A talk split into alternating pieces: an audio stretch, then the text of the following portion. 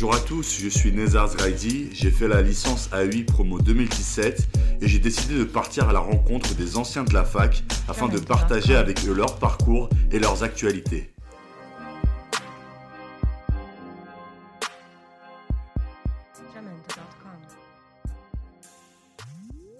Salut, salut Bienvenue à un nouvel épisode des Diplômés AUI. Aujourd'hui, on se retrouve avec un invité très spécial. Est-ce que tu peux te présenter? Salut, euh, Lamine, 33 euh, ans, Head of Growth chez Humanity et surtout euh, alumni de l'UPEC. Alors bonjour Lamine, est-ce que tu peux détailler ton parcours d'abord scolaire et ensuite ce que tu fais aujourd'hui professionnellement? Yes, comme je disais, j'ai 33 ans, je suis issu de la filière marketing digital de l'UPEC. Actuellement, je suis Head of Growth chez Humanity. Qu'est-ce que c'est qu'un head of growth concrètement? C'est piloter l'expertise métier liée à, je vais parler de traffic management, de SEO, ça te parle certainement tous ces métiers-là, de l'acquisition, de la transformation, de la rétention de l'audience, euh, via plein plein de solutions, d'outils à côté. Le growth, c'est un peu le couteau suisse en fait de ton de ton groupe en général pour travailler avec toi sur toutes les problématiques de, de gestion de trafic. Euh, au niveau du parcours, euh, j'ai un parcours assez classique. Hein. J'ai commencé avec, euh, en fait, avec toutes les filières qu'on pourrait un peu retoquer au départ. Le bac STMG, super critiqué. Le BTS MUC, super critiqué. Il y a eu pas mal de choses sur ça, mais j'ai énormément appris dans ces filières. Moi, j'ai fait beaucoup de marketing physique, on va dire, avant de passer sur le online. Après mon BTS MUC, je me suis dit, tiens, ça serait pas mal de, de partir en, de faire de l'entrepreneuriat et je voulais faire de l'entrepreneuriat digital et tu vois donc de fil en aiguille en fait l'université euh, de Créteil c'est apparu pour moi euh, c'est devenu une évidence on va dire à mon sens parce que euh, il y avait une licence entrepreneuriat et j'avais un master marketing digital donc j'avais toutes les solutions pour pouvoir monter un business et, et travailler et travailler sereinement dans mon métier avec toutes les clés pour réussir. Super. Et justement, qu'est-ce qui t'a attiré le plus euh, bah, dans ces, ces matières-là? Pourquoi le marketing digital euh, Qu'est-ce qui t'a intéressé? Alors, il faut savoir que moi, je suis déjà un passionné d'Internet hein, de, de, depuis tout petit. J'ai eu la chance d'avoir moi des parents merveilleux qui m'ont donné la possibilité, tu sais, de travailler très tôt sur des sur des outils informatiques. Donc l'informatique, ça m'a toujours plu, ça a été toujours un peu ma passion cachée. à côté, il y a le gaming. Donc tu vois, le gaming, à tôt ou tard, tu te lances dans le digital hein, quand tu fais du gaming. Et j'ai eu la chance en fait d'avoir un, un professeur en BTS, Christian Voisin, repose en paix, qui a été un véritable mentor pour moi, qui m'a qui m'a apporté énormément de choses sur mon savoir-être et mon savoir-faire côté métier, et qui un jour m'a dit tiens tu moi je te verrais bien en digital à une époque où j'étais perdu, où j'étais seul dans ma chambre, si on pouvait faire cette référence. euh, et il m'a dit tiens, tu devrais essayer de faire du marketing digital parce que t'aimes bien, t'aimes bien ton métier, tu fais beaucoup de choses sur Internet, donc euh, spécialise-toi dedans. C'est parti de là. Et, et, ensuite, de là est venue une vraie passion pour pour les métiers du digital parce que justement, euh, c'est des métiers nouveaux. On construit pas mal de choses. Tu vois, il y a énormément de filières qui naissent. Il y a 15 ans, on parlait pas de UX, tu vois, de, typiquement du UX si on si on le francise. Euh, et aujourd'hui, euh, tu vois, l'expérience utilisateur, c'est central. C'est des métiers qui se sont construits et je trouve ça incroyable personnellement de contribuer à l'essor de ce métier-là euh, de manière très active. C'est-à-dire qu'il n'y a pas encore toutes les bases et c'est à toi de construire ton métier, ta manière de penser et de déployer des stratégies qui vont te permettre d'apporter du résultat à tes clients. Et justement, quand, quand tu parles de marketing digital, qu'est-ce que tu as pu retrouver dans les filières que propose AUI Est-ce que tu as été satisfait de, de ce que tu as trouvé là-bas en termes de, de profs, de, de matières, etc. Comment est-ce que tu as trouvé chaussures à ton pied? Alors, euh, bah, j'ai trouvé chaussure mon pied pour un point, sans trop faire de, de politique ou de caressage dans le sens mmh. du poil, si on peut le dire comme ça. Hein. J'ai pas ma langue dans ma poche malheureusement, donc ton ta session podcast sera un peu ruinée par ma verbe acerbe parfois. Je suis désolé d'avance. Euh, non, non, non. En fait, euh, l'UPEC, il y avait tout à faire et il y avait déjà de très bonnes bases. C'est-à-dire que tu vois, quand j'ai rejoint la filière en, rien qu'en licence, tu avais des personnes qui te parlaient déjà d'e-commerce, tu pouvais prendre des spécialités e-commerce, etc. pour travailler. Je te parle d'une époque 2012-2013 2013-2014, tu avais déjà une appétence pour le digital avec des intervenants qui étaient super intéressants tu avais aussi des, des, des, des, euh, des, référents du master qui, qui, étaient, euh, qui étaient vraiment motivés à l'idée de faire grandir, croître la filière. Tu avais des Georges Langer en cybersécurité qui étaient juste incroyables et je pense qu'il a, qui a façonné notre mindset sur la cybersécurité. Tu avais euh, Jalal Boularba qui nous a parlé effectivement de pas mal de sujets sur les systèmes d'information, la construction de, de, de, de, ces systèmes. J'ai appris plein de choses. Tu vois, l'UML, c'est quelque chose que, qu'on apprend en classe et on se mmh. dit, tiens, ça me sert à rien. Et je me suis retrouvé à en faire il y a quelques semaines, tu vois. Donc, donc, donc perso, ça m'intéressait. Il y avait énormément de, de potentiel à croître dans une université. Et l'université aussi, ça, il y a une forme de liberté. Tu vois, quand tu vas en école de commerce, tu as ce côté un peu très cadré avec des programmes à suivre, etc. L'université, tu as un programme très cadré aussi, mais tu as beaucoup de temps pour construire des choses. Tu vois, au-delà du BDE, Typiquement, euh, je me suis retrouvé par exemple avec mes, mes confrères de l'UPEC, petite référence à Romain Renard qui est euh, le vrai frère, mais bon, ça c'est un autre sujet. On s'est mis à donner des cours, on s'est mis à donner des cours entre nous parce qu'on avait plein de choses euh, tous à s'apprendre sur plein plein de métiers. Moi, je connaissais bien le SEO, j'ai transmis du SEO à mes collègues. Il y en a qui faisaient du social media, ils nous apprenaient à faire du community management, tu vois. Et, et, ce potentiel de l'université, pour moi, ça a été une révélation.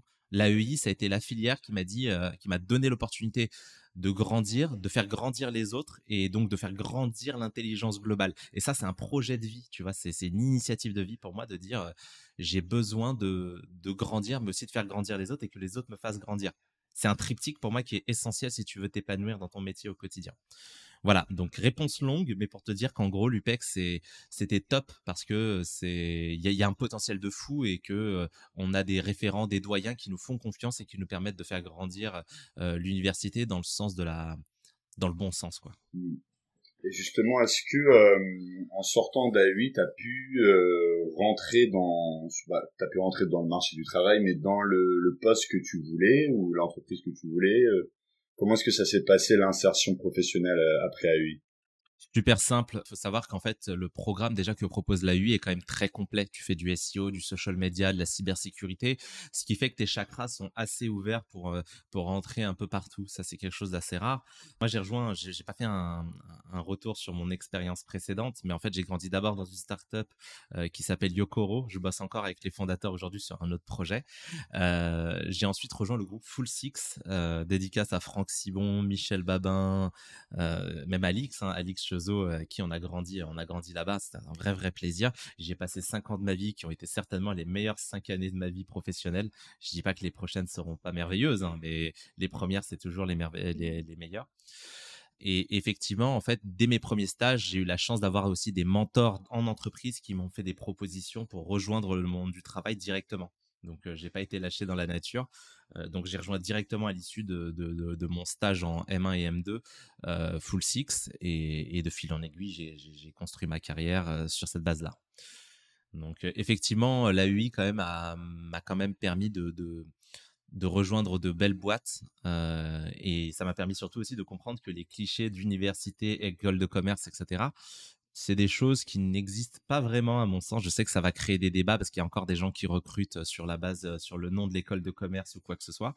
Moi, je pense que mmh, tu peux venir d'où tu veux. Si tu es un profil motivé, tu peux rentrer quasiment où tu veux. Bien entendu, il y aura certaines portes qui seront toujours fermées, mais, mais quand tu as faim, il n'y a, y a, aucune porte que tu peux pas ouvrir. Mmh. Ah, c'est si bien dit. Euh, justement euh, le lien avec ah, c'est faut le dire faut le dire quand c'est bien dit fallait que je ah, bah oui bien sûr. Justement euh, ton lien avec AEI ça s'est pas arrêté à la fin de tes études. J'ai entendu que par la suite tu as été maître conférencier et tout ça. Est-ce que tu peux me parler un petit peu de cette expérience là bah tu vois ça ça s'inscrit dans la droite ligne de la confiance que donne l'université un jour, j'ai dit à Jala, j'aimerais bien donner cours parce que j'avais euh, j'avais donné cours à mes collègues euh, au départ euh, sur sur des petits sujets et on se donnait cours en fait sans prétention. tout le monde avait cette capacité de donner cours à côté. Et on s'est dit avec, je me rappelle, Youssef Jlidi aussi, je fais, je fais que des références hein, de, gens de l'UPEC, mais c'est des gens qui ont marqué pour moi mon, mon aventure à l'université. C'est aussi ça, on n'en parle pas, mais, mais la cohésion au sein de l'UPEC, ça a été, c'est ce qui fait que ça a été aussi mes plus belles années universitaires, tu vois. C'est, mmh. Et avec Youssef, on se disait, tiens, ça serait bien de donner cours. Donc on s'est mis, en fait, on a envoyé un message à Jalal et on lui a dit, salut Jalal, on a fini nos études. C'est un peu fou, mais on aimerait bien donner cours. Il nous a dit pas de problème, écoutez, il y a des licences 3, vous pouvez leur transmettre votre savoir-faire, commencez par eux et ensuite vous montez en M1 et en M2. Et de fil en aiguille, on a commencé à donner cours. Au départ, c'était un peu dur parce que tu vois, de faire donner cours à 30-40 personnes, bah, même si je suis assez à l'aise à l'oral, bah, c'est stressant. Il faut un programme, il faut être cadré. Tu fais plein d'erreurs. Tu parfois tu te perds. Euh, tu as des étudiants qui parfois ont du caractère. Je m'en rappellerai comme euh, Andy Malunda qui a été un ancien de l'UPEC que j'aime énormément. Je, l'embrasse fort si s'il écoute ce podcast. Qui me disait à l'époque, moi j'ai besoin d'apprendre plein de choses. J'ai besoin que tu m'enseignes plein de trucs euh, et qui me retoquait quand je disais n'importe quoi parfois. il avait raison.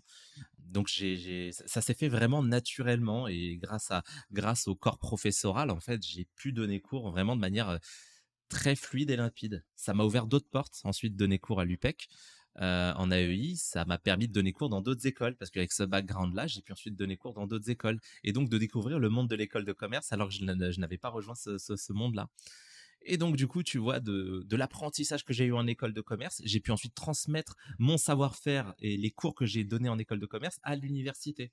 Et tu vois, ça, on s'est inscrit dans ce projet-là, dans cette logique d'ensuite de, recruter des gens. Tu vois, Jalal ensuite nous disait, bah tiens, j'ai besoin d'un profil et d'une personne à côté pour travailler sur ce sujet, ce sujet.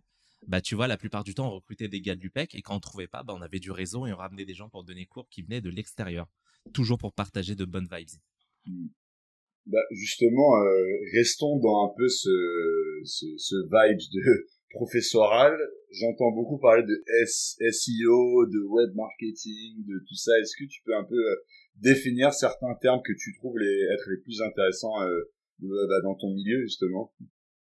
Ah bah here we are. Euh, voilà, je, m'étais promis de pas faire d'anglicisme, les gars. Je suis désolé. C'est le milieu où il y a que ça, en tout cas. c'est ça, c'est ça. C'est non, non, mais en fait, mon métier c'est très simple. J'ai un parti pris qui est ultra direct. On fait du marketing. Tu vois, je sais que ça va choquer pas mal de gens qui vont peut-être écouter ce podcast et se dire, bah non, moi je fais de l'expérience design, je fais pas du marketing. Ma compagne elle-même fait du design et du UX et c'est une machine de guerre dessus. Mmh. Mais je lui dis, tu fais pas plus que du marketing, en fait, en vrai. C'est-à-dire que tu réponds à un besoin ou parfois tu le crées ce besoin sur la base de solutions et de stratégies que tu mets en place. Moi, je suis dans le gros marketing. Donc, effectivement, tu vois, quand je vais te parler de gros marketing, je vais te parler de SEO, je vais te parler d'acquisition de, trafic, je vais te parler, tu sais, de nurturing, donc euh, de comment tu vas travailler une audience par email, etc., ou même euh, sur les plateformes sociales. je vais te parler, comme je te disais tout à l'heure, de référencement avec la visibilité naturelle, comment tu fais en sorte de, de te positionner sur les moteurs de recherche pour bien répondre aux intentions de recherche. Attention, tu vois, typiquement le SEO, il y a pour moi un grand piège qui est de dire on veut se positionner sur des mots-clés. Non, tu te positionnes sur des intentions de recherche.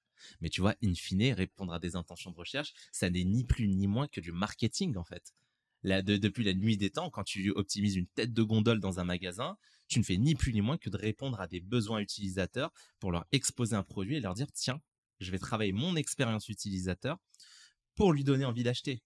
Donc l'expérience utilisateur, c'est du marketing. Le SEO, c'est du marketing. Mmh et donc dans cette logique marketing-là, tu vois, on va parler aussi euh, au-delà de tous les leviers d'acquisition, tu vois, de social, en passant par le paid social derrière. On va travailler sur d'autres leviers. L'analytics, ça c'est un sujet que j'ai kiffé bosser dessus. C'est certainement le sujet que je recommande à tous ceux qui nous écoutent de travailler. Pourquoi? Parce que quand tu bosses en analytics et que tu comprends la donnée que tu travailles, tu vois, moi j'ai un vrai problème aujourd'hui avec le marché enfin avec euh, ce que j'appelle moi les experts du marketing, c'est là où je te dis que je vais être un peu acerbe et je vais un peu tacler tous mes confrères qui ne font pas d'analytics, c'est que tu travailles dans de l'acquisition, tu génères du trafic, mais tu sais pas mettre en place un plan de marquage, du moins en théorie. Tu sais pas analyser un comportement utilisateur, t'as pas fait du X. Pour moi, quand tu fais de l'acquisition, tu dois connaître un peu les autres métiers.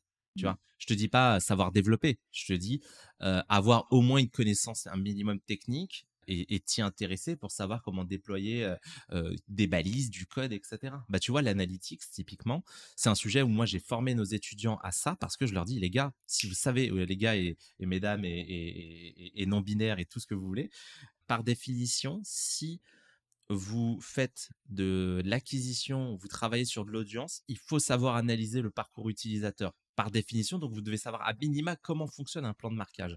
Et bah, tu vois, j'ai grandi dans ce métier-là. J'ai eu la chance d'avoir des boss qui m'ont dit, Lamine, tu vas faire du tracking. Et j'ai appris à faire du tracking ultra avancé. Je me rappelle de, de sessions avec Alix où on faisait, par exemple, euh, je vais pas rentrer dans les détails parce que ça commence à faire long là, mais, mais euh, où on parlait avec, euh, à l'époque avec Alix, on faisait des campagnes social media clusterisé. C'est-à-dire qu'en gros, on faisait du, du, on remontait des bouts de code et des scripts à Facebook, à, à LinkedIn, à tous les outils que tu veux qui étaient déclenchés en fonction du parcours utilisateur. C'était pas juste si l'internaute a consulté une page comprend la puissance de l'intérêt de, notre métier. C'est qu'on allait plus loin que ça. On disait, si une personne a scrollé X%, qu'elle a vu une vidéo à 40%, j'estime qu'elle a vu mon message, donc je peux la recibler. Tu vois, c'est, c'est de fil en aiguille, en fait, notre métier, il est très orienté sur, euh, sur, sur la donnée. Tu vois, j'ai dit de fil en aiguille, mais ça n'a aucun sens. Mmh. Par définition, notre métier est motivé par la donnée. Tu vois, quand tu fais du SEO, tu essaies de comprendre les intentions de consommation de ton audience mmh. pour en proposer une, euh, des, du contenu, de la matière à, consommer à tes internautes. Quand tu fais du paid social, tu comprends les intentions de consommation pour produire des annonces qui ont du sens. Mmh. Tu vois, tout est motivé par la data. Donc, si je dois résumer mon métier, c'est énormément de data. Je dirais c'est 80% de réflexion sur la data. Et vraiment, les 20% après, c'est de l'exécution stratégique, c'est-à-dire savoir mettre en place des plans d'acquisition, faire du SEO, faire du, euh, du média, faire du mass média, travailler sur euh, du social engagement, donc de l'engagement social, travailler sur de l'influence, travailler sur des relais de médias de masse, faire du streaming, tu vois. Tout ça, finalement, ce ne sont que des moyens. Ce qui compte, c'est d'abord ta compréhension du média. Mmh, c'est ça. La compréhension de la donnée, pardon. Non, bien sûr. Bah, euh, petit point vulgarisation pour les auditeurs. SEO. Qu'est-ce que ça veut dire? Qu'est-ce que c'est concrètement pour donner un peu quelque chose à, retenir pour tous ceux qui nous écoutent. Tu as raison, je, pars tout de suite dans la technique et je parle pas assez de, je vulgarise pas assez. Ça, c'est un vrai défaut. Ça, c'est C'est, on apprend en euh, enseignant justement. Ouais, c'est pas mal. J'aime bien, j'aime bien. Non, non, mais donc effectivement, le SEO, c'est vraiment l'optimisation d'un site pour les moteurs de recherche. L'objectif est simple, c'est de dire, tu sais, quand tu écris assurance auto sur Google, tu as des sites qui remontent. Et ben, en fait, notre expertise, c'est là où j'ai grandi la plupart de mes années hein, chez Full Six en, termes de, en, tant que consultant SEO. Mmh. Euh, c'est de faire en sorte que quand tu tapes assurance auto, bah, le site de mon client remonte dans les premiers résultats. Et pour y arriver, en fait, tu as toute une ribambelle de techniques plus ou moins legit, plus ou moins euh, mmh. autorisées par Google pour nos clients, on fait 100% de techniques legit, bien entendu. Après, tu as ce qu'on appelle des techniques black hat, mais j'y reviendrai pas, mmh, mmh. qui visent à justement faire en sorte que quand tu tapes ce mot-clé un mot-clé précis, bah, le site de ton partenaire, de ton client remonte en premier. Voilà, donc ça peut passer par du contenu, ça peut passer par de l'acquisition de liens. J'aime pas trop ce terme-là. Pareil, le linking pour moi c'est un peu surfait. Mmh. Il faut le faire, mais il faut. Je vais parler de, enfin de vraiment de d'advertising qualitatif. On va travailler sur la technique, faire en sorte, tu vois, que le site il soit indexable sur les moteurs de recherche, tu vois, parce que les robots ils comprennent une information, mmh. mais toi tu dois les aider à mieux qualifier cette information. Donc pour ça, tu vas améliorer ta performance sur ton site pour permettre au moteur de mieux lire l'information mais tu vas aussi améliorer la partie technique avec par exemple des micro-données. Tu sais, c'est des bouts de code mmh. que tu vas ajouter que les internautes vont pas voir, mais qui vont permettre au moteur de mieux qualifier une information. Tu vois, donc le SEO, c'est vraiment euh, un ensemble de techniques, c'est vraiment Search Engine Optimization, c'est vraiment un ensemble de d'optimisation pour les moteurs de recherche qui vont te permettre de te positionner durablement sur, euh, euh, sur, sur les requêtes de Google. Ouais, bah, c'est quelque chose que les, les, gens utilisent quotidiennement sans savoir un peu les rouages et le mécanisme derrière. Donc en gros, c'est un peu ça. Du coup, tu parles beaucoup aussi de certification, de d'analytics. Est-ce qu'il y a des formations que les gens peuvent suivre pour un peu euh, apprendre et s'éduquer là-dessus? Je pense notamment à Google Analytics. Euh, Qu'est-ce que tu en penses de, de ces, ces, ces formations-là? Alors oui, effectivement, il y a, il y a pas mal de certifs à passer. Je vais pas, on parlait du SEO tout à l'heure. Je vous conseille la certification CZO, SCE SEO.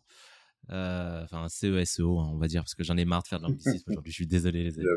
Mais, euh, mais effectivement, qui est une certification euh, posté qui, qui est vraiment euh, respecté par les SEO qui la passent, etc. C'est super intéressant et c'est tenu par le SEO Camp.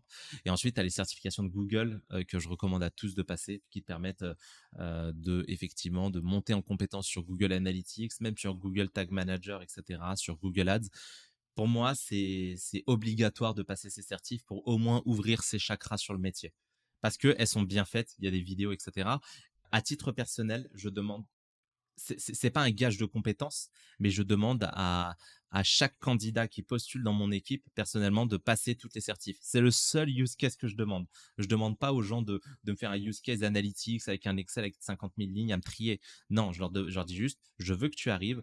Si t'as pas passé les certifs, tu les passes tu peux tricher, je m'en fiche, tu vois, ça c'est un sujet, ça c'est un truc que les gens ne comprennent pas trop la notion de triche. Mais moi je trouve que c'est super intéressant pour les gens de tricher. Tu sais pourquoi? Parce que les gens quand ils trichent, ils apprennent.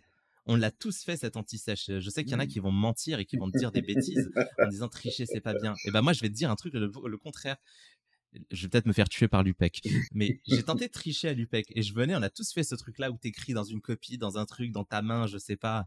Il y en a qui étaient malins qui faisaient ça sur un Tipex et tout. On s'en fout de ça. En fait, tu te rendais compte d'une chose, c'est que quand tu écrivais ce truc-là, tu l'apprenais. Et c'est comme ça que j'ai appris à travailler, tu sais, ma mémoire visuelle. Et c'est ce qui faisait qu'en épreuve, j'avais pas besoin de regarder ma main parce que j'avais retenu ce que j'avais écrit, tu vois. Et c'était bête. Et en plus, accessoirement, je transpirais tellement sur ma main que du coup, je voyais plus ce que j'avais écrit. Ça, c'était. Euh, il fallait utiliser ça, faut AB tester. bah, tu vois, c'est partie du métier, il faut AB tester. Mais bref, voilà, je me suis un peu écarté du sujet, mais. Il a pas de souci. Bon, on va, on va le réinviter pour l'épisode sur la tricherie euh, en AI. Comme ça, on va rentrer en Faut détail. pas dire, j'ai déjà vu un mec se faire pécho, c'est moins drôle en général. Mais euh, non, non, mais en vrai, il n'y a pas besoin. Et ça, c'est pareil, c'est, c'est ça qui m'a fait kiffer à, à l'AEI, c'est que tu vois, t'arrives avec tes, pas des vieilles habitudes, parce que ça n'a jamais été une habitude de vouloir mmh. m'intéresser ou de tricher ou pas tricher, on s'en fout en fait, tu vois. Mais c'est de te dire que les cours, sont, pour moi, étaient tellement fluides que, en fait, tu viens en classe, tu écoutes, tu vas à l'examen, ça se passe. Mmh. Tu vois, c'est si tu écoutais en classe, c'est ça, c'est quelque chose, c'est quelque chose que j'ai kiffé. T'avais quasiment pas besoin de réviser. Tu vois, tu relis deux trois trucs, c'était logique. Et ça, ça m'a appris trop de choses sur ma manière d'enseigner en classe. Mmh. Tu vois, c'est pas de donner beaucoup de documentation aux gens. Ça, tu leur donnes. S'ils veulent apprendre, ils apprennent. Mais par cœur, on s'en fout. C'est la verve. C'est ta capacité à pouvoir discuter d'un sujet qui m'intéresse. Et bah, l'UPEC m'a appris à faire ça, quoi. C'est super. Bah, bah justement, éloignons-nous un petit peu euh, de l'UPEC maintenant. C'est quoi un peu ton quotidien euh, euh, chez Humanity justement? Comment ça se passe, le, le, travail, tout ça? Alors chez Wima, faut savoir que j'ai renoué avec mes, mes amours d'enfance, on va dire, par rapport à Full Six, etc. J'ai retrouvé un peu l'ADN que j'avais chez Avas, à savoir des équipes jeunes qui ont envie d'apprendre à faire plein plein de choses, qui ont envie de grandir dans les métiers du growth. Comme je te disais, moi, je gère du growth au quotidien. Donc, vraiment, je vais faire du SEO. Le lendemain, je vais bosser sur de l'acquisition paid. C'est un métier un peu schizophrène, hein, je vais pas te mentir. Mmh. Contrairement à d'autres métiers où tu vas, par exemple, tu sais, te spécialiser, je vais parler des métiers de l'expérience utilisateur ou de la UI, la user interface, etc. Où tu es spécialisé dans un métier, bah moi, tu fais vraiment trois, quatre métiers différents tous les jours. Donc, je travaille, là, tu vois, en ce moment, je suis sur des sujets d'optimisation d'un site en Irlande. Je fais vraiment tracking, stratégie de lean nurturing, donc faire en sorte, tu vois, qu'une personne, une fois qu'elle rentre dans ton site, qu'elle a rempli un formulaire, etc., comment tu, l'emmènes dans un parcours d'éducation, de communication avec elle par email. Tu sais, tu l'envoies un email au bout d'une semaine, puis au niveau de trois, au bout de trois semaines. Et si la personne ne répond pas, bah tiens, tu lui fais peut-être un, ce qu'on appelle un break-up email, donc un message pour dire est-ce que tu es toujours intéressé ou pas, tu vois? Donc je fais plein plein de choses comme ça. J'ai aussi un gros métier d'évangélisation. Tu sais, nous on a un terme qui est ce qu'on appelle le practice lead chez Wimanity.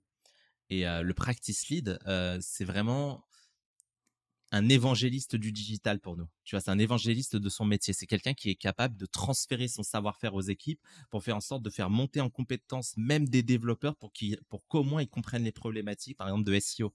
Tu vois, si tu arrives à transférer des bonnes pratiques d'optimisation d'un site à un développeur, bah, tu gagnes du temps dans les optimisations des futurs sites.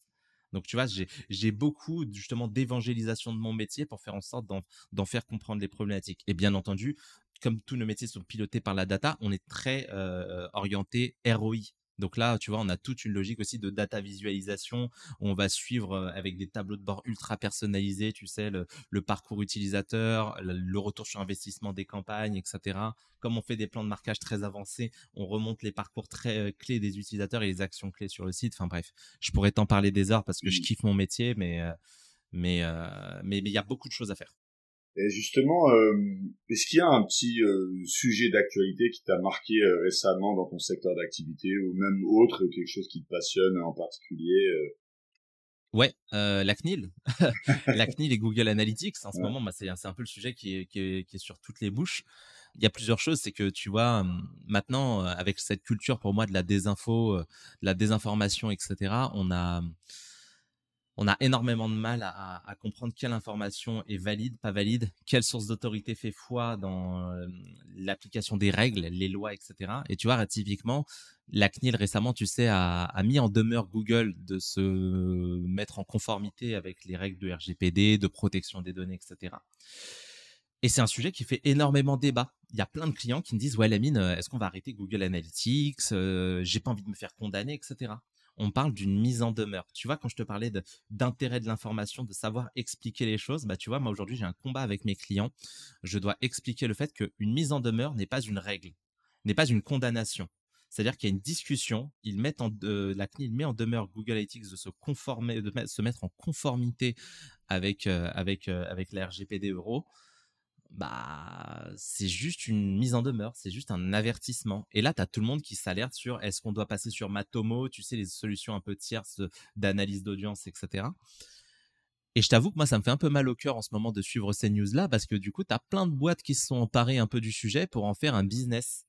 C'est-à-dire que tu ne défends plus l'intérêt de ton client. Bien sûr, quand on, en tant que cabinet, notre intérêt, c'est de faire du business, j'allais dire de la moula, mais, mais l'intérêt, tu vois, tu, dans, ton cabinet, ton intérêt, c'est de faire de la, marge. Donc, tu vas chercher à marger. Mais moi, ce qui m'intéresse avec mes clients, en vérité, c'est surtout de bien bosser ensemble. Tu vois, si mon client n'a pas besoin d'une solution, j'ai pas besoin de lui pousser, tu vois. Bah aujourd'hui, avec les affaires de la CNIL, tu as des boîtes qui, sont, qui ont un peu les dents longues et qui vont te pousser euh, la migration sur une solution RGPD compliance. Et ça entraîne des coûts qui, peuvent être colossaux pour une boîte. Mmh. T'imagines, tu as investi 50 000 euros dans un plan de tracking parce que tu as 15 sites euh, liés à un groupe. Euh, je vais citer AXA, mais imagine, tu as des outils d'analytics chez AXA, ils doivent avoir peut-être, je sais pas, 50 comptes analytics avec toutes leurs marques, tu vois. T'imagines, tu leur dis, bah ouais, tu leur mets, tu mets un coup de pied dans la fourmilière, tu réussis à, à les faire flipper, et tu leur dis, il faut migrer absolument, vous allez vous faire condamner. Alors qu'il n'y a pas de condamnation possible pour l'instant. Et puis Google, c'est-à-dire que tu vois, typiquement, ce débat on amène un autre, c'est que si tu condamnes Google pour son exploitation des données aux US, mmh. parce que c'est ça le cœur du problème, tu vois, avec la CNIL, c'est le fait que euh, il y a des données personnelles, enfin apparemment personnelles, qui sont envoyées aux US, qui ensuite sont filtrées par Google, et ça crée un problème pour la CNIL. Bah, ça entraîne un autre problème, c'est que tous les outils du marché, du coup, ne sont pas viables, sauf ceux qui sont auto-hébergés en France, en fait. Donc, tu vas quoi? Tu vas fermer Hotjar, l'outil d'analyse de Heatmap? Tu vas fermer euh, même la Search Console qui envoie des données à Google Analytics euh, aux, US. Donc tu utilises en fait plus d'outils. En fait, en faisant ça, on détruit la performance digitale de nos marques parce que 80% des bons outils aujourd'hui sont issus des États-Unis. Donc tu vois, ce sujet pour, clore le point sur la, CNIL, etc., c'est un sujet qui va évoluer. On doit éduquer nos clients à, à, l'adoption des bonnes pratiques RGPD pour protéger nos utilisateurs, mais on ne doit pas non plus avoir, tu vois, ce travail. Euh, on, doit mener aussi un travail de, de réduction des alertes, tu vois, il n'y a pas le feu là, il n'y a mmh. pas le feu, il y a juste la CNIL qui a, qui, a, foutu un peu le bordel, je suis désolé du terme, mmh, mmh. et qui a raison de le faire, hein. moi je suis, je suis ultra en phase avec, mais qui a, mais on a besoin de pondérer l'alerte pour dire attention, cher client, on a d'autres sujets à traiter. Pour l'instant, suivons juste l'évolution de la CNIL. Et si il faut migrer sur un outil, on sera les premiers à vous dire migrer sur une solution et on a déjà les solutions prêtes pour ça. Voilà, j'ai construit ma réponse, mais c'est pour dire, tu vois, qu'une actualité, quand tu la traites, elle se traite en fait avec l'angle expert, mais elle se traite aussi avec l'angle client, tu vois. Et c'est comme ça qu'il faut percevoir les choses pour nous. Euh, du coup, euh, petite question un peu euh, sur tout ce qui est e-sport et gaming. Je sens que c'est quelque chose qui, qui te passionne un petit peu, comme tu l'as dit précédemment. Justement, qu'est-ce que tu en penses un peu de, de cette émergence de, de, cette discipline, que ce soit les tournois euh, de, de, gaming euh, et tout ça, quoi? Alors, il faut savoir que moi, je me suis intéressé à l'e-sport très jeune. Hein, forcément, je fais partie un peu de cette génération. je, vais citer des, références, mais des générations Warcraft, Starcraft, etc. Donc, j'ai un peu vu tout ce qui se passait. J'étais pas acteur du sujet. Moi, c'est surtout sur World of Warcraft à l'époque. Je faisais beaucoup, beaucoup de gaming. Je, je, vivais une époque, on va dire, où j'ai connu les gars qui se faisaient sponsoriser et se faisait défrayer juste les, transports pour aller participer à un tournoi pour faire de l'arène et tout. Pour moi, l'e-sport suit une droite ligne logique, c'est celle du sport. C'est-à-dire que on a tendance à dissocier sport et e-sport. Euh, j'ai encore des discussions qui sont très compliquées encore avec des acteurs. Euh, le premier acteur qu'il a fallu convaincre d'ailleurs sur ce sujet, c'était ma maman. Je l'aime, hein, c'est la femme de ma vie. Euh, il n'y a pas de sujet. Hein, mais ma mère, elle a jamais compris l'e-sport au départ parce qu'elle faisait partie d'une génération qui considère que l'e-sport c'est jouer dans un truc et que tu fais pas d'efforts. Sauf que c'est un vrai travail, c'est un vrai sujet de fond. Et ça, c'est un sujet qui nous a passionnés avec mon frère. Couteau, euh, on a vraiment vraiment travaillé. Il s'appelle Couteau. Hein, je suis désolé, on aurait dit euh, que je passais un mot au hasard, mais bon, chacun chacun ses pseudos. Fourchette. On fait, voilà, je te promets qu'en fait il l'appelait Fourchette avant. Enfin, c'était dans, dans ce quartier, donc c'était n'importe quoi. et donc effectivement, euh, avec Couteau, on s'est dit tiens, il y a quand même un filon à aller chercher. Il était très bon dans les jeux. Tu vois, il a commencé dans l'univers de Smash Bros et ensuite il est parti sur Fortnite. C'est sur Fortnite où il a rejoint une structure et tout. Et en fait, tu vois, tu as l'avènement des jeux vidéo comme Fortnite et l'accessibilité des tournois, l'ouverture des tournois à tous a permis vraiment cette explosion de l'e-sport en fait aujourd'hui. Et, euh, qui dit explosion d'audience dit intérêt des marques, qui dit intérêt des marques dit opération média, qui dit opération média dit valeur business. Donc pour moi, l'e-sport, c'est avant tout un nouveau moyen de communication et un nouveau moyen d'expression pour des jeunes qui ont envie de trouver leur voie, tu vois. C'est un peu comme si je faisais ça étonne des gens, mais quelqu'un qui fait du handball a autant de valeur pour moi que quelqu'un qui est pro player sur, euh, sur Counter-Strike. Et, que personne vienne me contredire sur ça parce que ça a mal fini. Je pense qu'on va avoir des commentaires là-dessus.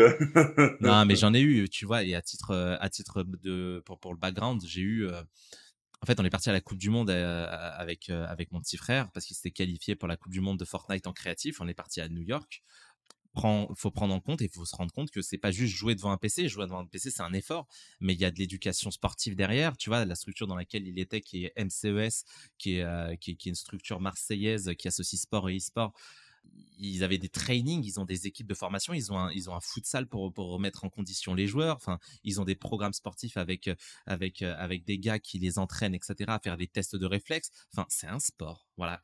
Et pour se qualifier à la Coupe du Monde, c'était 8 à 10 heures d'entraînement par jour. C'était un investissement de malade en termes de temps et d'énergie. C'était des, des managers qui, qui checkent chacun des éléments, parce que le créatif, on y reviendra, mais c'était c'est un mode spécifique de Fortnite, c'est pas le ce qu'on appelle le battle royale. Tu on en parler. Je peux en parler des heures aussi. Hein, J'adore le, le, gaming, mais c'est un mode où en gros tu suis un parcours et tu dois faire ce qu'on appelle un speed run, c'est-à-dire que tu dois remplir, faire un parcours le plus rapidement possible. Et pour arriver dans le top mondial où tu as 50 000, 60 000 participants, bah, tu dois étudier chacun des détails de la carte. Donc, c'est trois ingénieurs spécifiques qui travaillent sur la carte, qui étudient, et je te parle d'ingénieurs, donc de gens qui vont étudier même les mouvements quand ton personnage il tape une structure et ça va te faire aller plus vite, etc. Pour exploiter au maximum ses compétences. Tu comprends que c'est comme un match de foot. Tu vois, tu comprends une logique de terrain, tu comprends une équipe comment elle est faite et comment tu l'affrontes. Bah tu vois sur Fortnite quand tu suis la logique du battle royale, Aujourd'hui, tu as des structures incroyables comme Vitality avec des managers euh, comme Silkaos ou Kedzone. Je suis désolé, je te fais des références de gaming, mais, mais, mais ceux qui connaissent Vitality sauront. Mmh qui est pour moi la structure majeure européenne. Il y a personne, euh, je vais pas parler de G2 et tout, bien entendu, qui sont aussi des structures incroyables. Mais Vitality, ils ont des managers sur Fortnite qui vont analyser toutes les cartes du jeu dès qu'elles sortent. Ils vont analyser tous les équipements, euh, tous les équipements possibles pour dire ensuite à leurs joueurs, voilà ce que tu dois faire, voilà les trucs où je te conseille de faire ce qu'on appelle ta rotation pour te déplacer sur la carte. Tu vois, c'est une éducation et c'est un travail d'équipe, donc c'est ultra passionnant. Je pourrais vraiment en parler des heures, mais, mais mmh. tu vois, l'e-sport aujourd'hui, c'est un incontournable. Moi, mon rêve, et je sais qu'il y a des, associations et des groupes qui travaillent à ça, c'est de le voir au JO avec des jeux un peu plus legit. Je sais qu'on pourra pas mettre un Counter-Strike aux Jeux Olympiques, mmh. mais tu vois, je verrais bien un Rocket League. Un Rocket League, ça aurait trop du sens d'aller sur euh, d'aller d'aller au JO parce que ça c'est un jeu, c'est de la voiture, c'est du foot, il y a beaucoup d'intelligence, trop bien. Mmh. Voilà. C'est ça. Et euh, du coup, est-ce que euh, on en a un peu parlé précédemment, mais l'e-sport à la fac. Qu'est-ce que tu en penses euh, de ce projet justement? Potentiel de fou, potentiel de mm. fou. Et même, je vais te dire un truc, si ça passe pas par la fac, c'est un problème. Tu sais, moi à l'époque, je connaissais beaucoup la filière, je la connais, enfin, je la, je la connaissais de nom, mais j'entendais beaucoup parler du sport-études. Mm. Tu vois, des, des, des, filières sportives, etc. à l'université il faut une filière e-sportive, les amis. Tu prends 3-4 PC, 3-4 consoles, tu peux former des gens au gaming et ensuite, mais au-delà de savoir jouer à un jeu vidéo, tu vois, il y a le marketing autour du jeu vidéo qui est super mmh. intéressant. Bien sûr. Les gens ont oublié une chose, c'est que tu vois, typiquement, je te parlais tout à l'heure de ma mère qui comprenait pas l'e-sport. Elle a compris l'e-sport quand elle a vu ce qui se passait à la télé. Mais tu vois, les métiers de l'e-sport et du gaming sont des métiers d'une exigence exceptionnelle. C'est-à-dire que, j'ose le dire, je suis moins exigeant avec certains clients qui ne font pas de gaming, qui sont pas orientés sur du gaming, qu'avec des clients gaming. Parce que dans le gaming, il se passe quoi? Tu joues à God of War, tu joues à des jeux vidéo. Il faut avoir une connaissance du design parfaite, parce que si l'expérience utilisateur n'est pas bonne, ton jeu peut être ruine pour ça. Mmh. Des bugs sur un site internet peuvent ruiner un tunnel de conversion. Des bugs sur un jeu peuvent ruiner une expérience totale. Tu vois, donc, donc ouais, non, c'est essentiel. Et pour revenir à la question initiale, l'université, il y a énormément de moyens qui sont à disposition. Souvent, il y a le cliché de l'école de commerce a plus de moyens que l'université. J'y crois pas une seconde. Pourquoi? Parce que même si on dit que les moyens sont limités pour les professeurs, il y a une chose que les écoles n'ont pas forcément, c'est des locaux géants. L'AEI, on a des amphis, on a des salles, on a des écrans, on a des choses. Il n'y a pas besoin de 10 millions de choses pour améliorer ce matériel-là. Et ça coûte pas si cher que ça de s'équiper pour ce genre de, pour ce genre d'événement. T'imagines, moi, je rêverais à la UI d'avoir un événement Super Smash Bros euh, dans le grand amphithéâtre, dans le bâtiment, tu vois? Ah le bâtiment T, c'est ça, si je me trompe pas. Mmh, ouais, ouais, c'est ça. Tu vois, donc euh, t'imagines ce grand événement, il y a 300 places, tu ramènes tout le monde, tu fais un truc, on a, on a le grand projecteur, ça serait incroyable. C'est ça. Euh, je, vous assure, euh, aujourd'hui, l'e-sport, il y a des filières qui se sont déjà lancées, hein, pour ne pas citer l'IIM, euh, qui est une mmh. filière universitaire. C'est anciennement ce qu'on appelait le pôle Léonard de Vinci. Euh, ils étaient au pôle Léonard de Vinci et ils ont une filière gaming très active avec un BDE très très actif sur l'e-sport bah il y a plein d'étudiants qui rejoignent, tu vois. Donc si tu ouvres une filière e-sport avec une spécialité, moi je verrais bien cybersécurité, réseaux sociaux, e-sport. Mmh. le truc de fou. Tu gardes ta même filière, tu mets deux trois, deux, trois expertises sur l'e-sport et le gaming, sur le marché du truc. Putain, c'est ça serait incroyable. Je serais le premier à postuler, à redonner cours, même si j'ai pas le temps. on a un coup de fil à passer pour euh, la ministère le ministère de l'Éducation. non, mais le potentiel est incroyable. Tu sais, à l'époque, on s'était fait citer. C'est ça, c'est ma fierté euh, de vie. à l'époque, tu avais Cédric O qui avait félicité et euh, qui avait félicité Couteau pour, pour justement ce titre de vice-champion du monde sur Fortnite à l'époque. Mmh.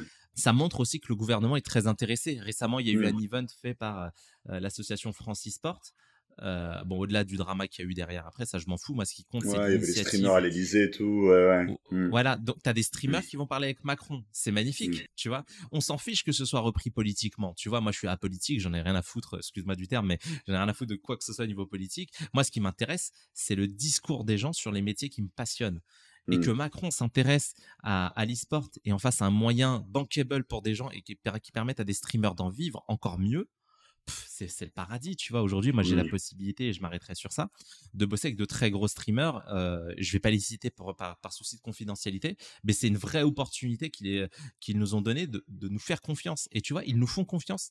Juste, ils nous disent, bah, aujourd'hui, notre métier est en plein essor, on sait pas trop où aller. Et donc, tu mmh. sens qu'il y a besoin d'avoir des experts du marketing qui sont spécialisés dans l'e-sport. Parce que même dans l'e-sport, tu vois, quand tu vas parler avec des gros influenceurs, ils vont te dire, ouais, mais moi, les marketeurs euh, du digital, ils connaissent pas le gaming. Donc t'imagines, tu fais une filière à l'UPEC, les gars, tu les formes dans le métier, tu leur dis, écoute, ils vont, ils peuvent devenir e-sport manager, directeur marketing d'une cellule e-sport. Ça recrute en balle en ce moment. Hmm. Bah, bah, tu construis le métier de demain, comme euh, on a construit les métiers de l'UX. Tu vois, directeur marketing digital e-sport, c'était, euh, c'est pas encore très répandu, mais il faudra pas s'étonner dans quelques années quand ça va exploser, quoi. Ça. Et justement, dernière question pour, euh, bah c'est pour les vrais geeks. T'es plutôt Horde ou Alliance? Ah, t'es un, malin. Alors, euh, ma femme m'a obligé à aller en Alliance, mais moi c'est l'Octa Regard. Hein. C'est, ah, dans la Horde et euh, et, et, précisément, moi j'étais guerrier pendant des années sur WoW, donc c'était c'était un vrai vrai plaisir. Après, je suis passé paladin du côté sombre de la force, hein, parce qu'effectivement, euh, ce heal, F200, c'est intéressant. F200, ah, c'est bah quel frère. Et après, c'est parti en live, on peut devenir paladin avec n'importe quoi, mais non, non, gros kiff et, et, pareil, euh, référence à un gars qui s'appelait Tug Life. Tu vois, je vais pas faire de référence Kerry James. On avait des pseudos chelous. Hein. Moi, je m'appelais Silver Pig, le cochon d'argent. Va savoir pourquoi. Mais, euh, mais Tug Life qui, qui a. D'ailleurs, tu vois, ça c'est un truc. Pour finir, je pense que ça, ça, on peut finir sur une très bonne note dessus c'est le gaming moi qui a fait en sorte que je sois heureux dans mon métier du digital. Tu sais pourquoi? Parce qu'en fait, quand j'ai moi j'ai été ce qu'on appelle red lead très rapidement dans les jeux. C'est-à-dire que j'avais la possibilité de manager des groupes de 15-20 personnes et j'avais 15-16 ans à l'époque et je manageais mmh. des groupes de darons qui pouvaient avoir 25, 30, 35 ans et j'ai rencontré des gens dans les mêmes RPG et des gars qui m'ont dit bah tiens tu devrais faire ça tu devrais faire ça je bossais avec des médecins moi je me rappellerai il y a un gars qui s'appelait Elric c'était un père de famille il jouait avec toute sa famille dans le jeu tu vois? Et le mec était architecte, sa femme était médecin. Et ils m'ont appris trop de choses. Et aujourd'hui, quand je bosse dans la santé, bah, j'ai entendu certains termes qu'elle m'avait appris, sa mère, et enfin sa femme, euh, aux joueurs, etc. C'était trop intéressant. Et donc, tu vois, je suis monté en compétence en anglais. J'ai appris à manager des gens. J'ai grandi avec des communautés et à me sociabiliser parce qu'on dit que le jeu gaming ça te désociabilise. C'est faux, ça dépend de comment tu le fais, tu vois. C'est comme tous les MMO quoi, ouais. Bah ouais, c'est le MMO c'est la sociabilité par excellence. Bien sûr, il y a des risques comme dans tous les métiers. Mais euh, mais voilà, mais mais j'ai appris trop de choses. Et tu vois, aujourd'hui, si je peux donner un conseil aux gens, même qui font pas de gaming, c'est faites-en, en fait. On arrive dans une étape où, euh, en fait, il faut plus avoir honte de dire je joue aux jeux vidéo. Tu vois, j'ai 33 ans, moi, je pense que je fais partie de cette première génération de mecs qui jouent énormément aux jeux vidéo. Tu vois, il y a, tu prends les gens qui ont 10 ans de plus que moi, leur euh, ratio de temps de jeu est beaucoup moins important. Tu vois, et aujourd'hui, moi, les jeux vidéo, je sais pas, je, dois jouer, euh, franchement, 14 heures par semaine, 15 heures par semaine. J'ai plus trop le temps. C'est déjà beaucoup pour moi, hein, tu vois. Quand on dit que la moyenne c'est 7 heures, peut-être tous les soirs je joue une heure avec ma femme et ça c'est le plus grand plaisir que je puisse avoir, c'est d'avoir une femme merveilleuse qui qui, qui, aussi s'intéresse au gaming et qui a su ouvrir ses chakras sur ça et s'y intéresser quoi. Donc voilà, mention à ma femme, je t'aime. Voilà, c'était la phase canard du jour. On va finir euh, là-dessus justement. Euh, du coup, euh, petite dernière chose, là actuellement dans ta boîte, est-ce qu'il y a des postes ouverts, que ce soit en stage ou en alternance, CDI Est-ce qu'il y a un petit cadeau qu'on peut faire aux auditeurs en termes d'annonce Avec plaisir. Alors, il y a plusieurs choses. Déjà, euh, chez Wimanity, moi, j'ai une logique à très orientée. Euh, venez nous voir. Si vous avez envie de passer, vous m'envoyez un petit message à l'occasion. Si je suis au bureau, je vous dis, bah, tiens, vous pouvez passer. Et souvent, ça m'arrive de, de faire venir des gens pour bosser avec moi à côté. C'est bête, mais tu vois, des fois, tu viens d'une autre boîte. On n'est pas en prestation, on s'en fout, tu vois. C'est de te dire, bah, tiens, pour s'ouvrir les chakras, c'est bien de rencontrer quelqu'un, se parler une heure et ensuite se mettre côte à côte pour parler de notre métier et échanger sur nos problématiques au quotidien, tu vois. Et chacun un peu la, la tête dans son, dans son guidon, hein, tu vois, mais mais voilà, mais, mais, mais, chez Wimanity, on, on recrute de tout, vraiment. C'est, c'est bête, mais euh, notre, notamment Wimanity Digital, la, filiale, la filiale dans laquelle je suis, euh, recrute énormément de designers. En ce moment, on a beaucoup de sujets. Si tu fais de l'UX, de l'UI, tu nous intéresses. Euh, si tu fais de, de, la CX, de la Customer Research aussi, si tu fais du SEO, de l'analytics, mon équipe recrute. On est chargé au max là en ce moment parce qu'on a eu cette chance de gagner beaucoup de business et d'avoir beaucoup de clients qui nous font confiance. Donc on est très heureux de ça. Euh, on recrute dans les métiers du dev via Wizards. Donc s'il y a des gens qui s'intéressent au dev, franchement, c'est une équipe de malades. Allez-y. Et j'ai l'impression de trop saucer ma boîte, mais euh, mais Wima, c'est vraiment comme je vous dis, c'est une boîte humaine. Hein. On s'appelle pas Wimanity pour rien. On, a confiance aux gens et on a besoin de recruter surtout. Et pour ceux qui souhaitent postuler, je vous le dis d'avance, ça peut faire peur. On cherche des veilleurs invétérés, des veilleurs et des veilleuses invétérés, c'est-à-dire des gens qui sont capables de comprendre le marché, presque plus de comprendre leur métier. C'est-à-dire des gens qui comprennent ce qui se passe autour avant de comprendre ce qu'ils font au quotidien. Pourquoi? Parce que on va t'apprendre, si tu es junior et que tu es là pour apprendre, on va t'apprendre le métier. On, est là pour te faire monter en compétences. Par contre, si tu sais pas faire de veille, tu vas te noyer à un moment ou un autre parce que il y a tellement d'informations. Si tu, si tu ne suis pas l'actualité, tu, tu deviens vite has dans notre métier. Voilà, donc on recrute alternants, stagiaires dans tous les métiers du digital, l'analytics, la data, l'expérience utilisateur, le design, tout, tout, tout, tout, tout. tout. À partir du moment où tu as une compétence, fais-moi une candidature spontanée, on l'étudiera avec plaisir. Super. Et euh, ça, c'est une autre dernière question pour nos auditeurs. Euh, quel conseil est-ce que tu donnerais aux étudiants actuels ou peut-être futurs étudiants de la UI C'est quoi comme information que tu aurais aimé savoir si tu étais à leur place? Bah en fait, c'est super simple les amis. Je vous conseille de faire de la veille, je l'ai déjà dit. Mais 90% euh, des bonnes expériences que j'ai eues avec des candidats aussi bien en tant que stagiaire, puis alternant, puis puis puis salarié, c'est quand tu fais de la veille. C'est-à-dire que quand tu fais de la veille, tu as un état d'esprit qui est différent. Faites de la veille, les amis. Ne vous contentez pas juste de suivre un programme de l'école ou de l'université. Sinon, vous dénigrerez toujours votre programme en disant il n'était pas assez complet. Sauf que ce que tu apprends en classe, c'est juste pour moi une base. Le diplôme, comme le, le disait Damso, c'est un certificat, c'est une, c'est une preuve de ta compétence sur un sujet. Mais ça n'est en aucun cas un gage de crédibilité marché je vois des milliers de candidats dans plein d'écoles, j'en vois très peu qui sont forcément très très viables dès l'entrée du marché. Pourquoi? Parce que les seuls qui sont viables, ce sont des gens qui ont fait beaucoup de veille. Tu vois, ce vraiment, c'est faites de la veille, les amis. Intéressez-vous à votre métier. Faites pas juste du bullshit marketing euh, à dire oui, j'aimerais m'intégrer dans une équipe dynamique, etc. Parce que le dynamisme d'une équipe, c'est avant tout euh, la passion des gens. Si je parle autant, je sais que parfois je prends beaucoup de temps dans les podcasts et dans ces trucs-là. Je pas mal de podcasts pour ça c'est parce que bordel, enfin putain, j'adore mon métier et, si je peux transpirer ma passion aux gens, bah en fait il faut le faire quoi. Mais, mais, pour transmettre ma passion, je peux pas juste parler des heures. Il faut que je fasse de la veille. Donc tous les jours, c'est pas une question de seniorité de faire de la veille. Il faut tous les jours checker un journal. Ça c'est mon père. Ça c'est mon père qui m'a appris ça. Il prenait un journal, il prend des livres, lisez, faites des trucs, tu vois. Mon premier boss chez Yokoro, il m'a appris quoi? La mine. Tiens, je t'ai pris un guide. C'était le, livre sur le SEO d'Olivier Andrieux bam, il m'a fait lire les, pages à côté. Ma mère m'a fait lire le dictionnaire. je dis pas que c'est bien, mais je dis juste que ça ouvre ton chakra, ça ouvre ton état d'esprit à acquérir de l'information. En faisant ça, il n'y a pas de raison de réussir, il n'y a pas de raison de ne pas réussir. Franchement, euh, pas mieux. Défoncez tout, représentez et surtout si, ne négligez pas votre université. Ça, c'est un truc que j'ai entendu beaucoup. Et euh, gros shout out si je peux faire un, côté rap contenders on va dire à, mmh, aux gars qui et aux personnes qui on va dire décrédibilisent notre fac. Vous méritez pas notre université. Il faut se battre pour, pour, pour, pour, notre fac, il faut se battre pour notre université, il faut se battre pour notre filière. Pourquoi? Parce que les premiers qui donnent de la crédibilité à notre université, c'est ceux qui en sortent. Donc, si tu dis à quelqu'un, je sors de mon université, elle est pas top, franchement, voilà. Et, pour l'avoir entendu, même dans les plus grandes écoles, il y a des gens qui disent, ouais, je suis sorti de cette école, c'est pas ouf, parce que les gens ont pas compris. L'université, c'est pas l'université. L'université, c'est les gens qui la composent qui en font sa réputation. Donc voilà, grandissons sur ce sujet. Euh, si un jour vous entendez quelqu'un vous dire oh, l'AUI c'est bien ou c'est pas bien, si vous dites c'est bien, tant mieux. Si vous dites c'est de la merde, c'est quoi que ce soit, Posez-lui la question de savoir pourquoi. Prenez-en un intérêt légitime à, améliorer la filière et améliorer son programme. Mais ne, vous laissez jamais écraser par quelqu'un qui va vous dire ma filière est mieux que la tienne. Notre filière n'est pas meilleure que les autres, elle est différente et c'est ce qui fait euh, la richesse de notre pays et la richesse de nos expertises, c'est la pluralité des expertises. Phrase de fin.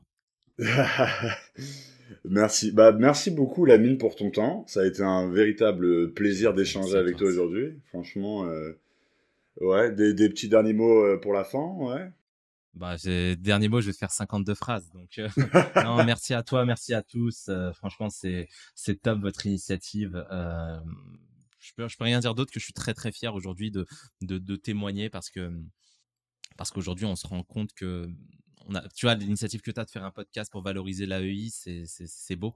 C'est beau. Et, c'est que comme ça qu'on va tous s'en sortir, tu vois. Je vais pas te faire de référence à Kiri James, mais qui a été un, guide de vie sur pas mal de choses à une époque où j'étais un peu perdu. Apprendre, comprendre, entreprendre. Tu vois, c'est une phrase qui a. Je sais que ça peut paraître très bullshit, encore une fois, mais euh, il n'y a que comme ça qu'on s'en sort, quoi. Donc, euh, défoncez tous les amis. Euh, merci, bah merci pour ces références déjà d'une. je, ne vais pas te sortir du Ziac hein, quand même, mais j'aurais bien ah, aimé. Bah oui, quand même. bah, merci encore et euh, à nos auditeurs, euh, on se retrouve pour une prochaine fois pour un nouvel épisode. Salut, salut. Merci Nédar, merci à tous. Faites attention à vous les amis.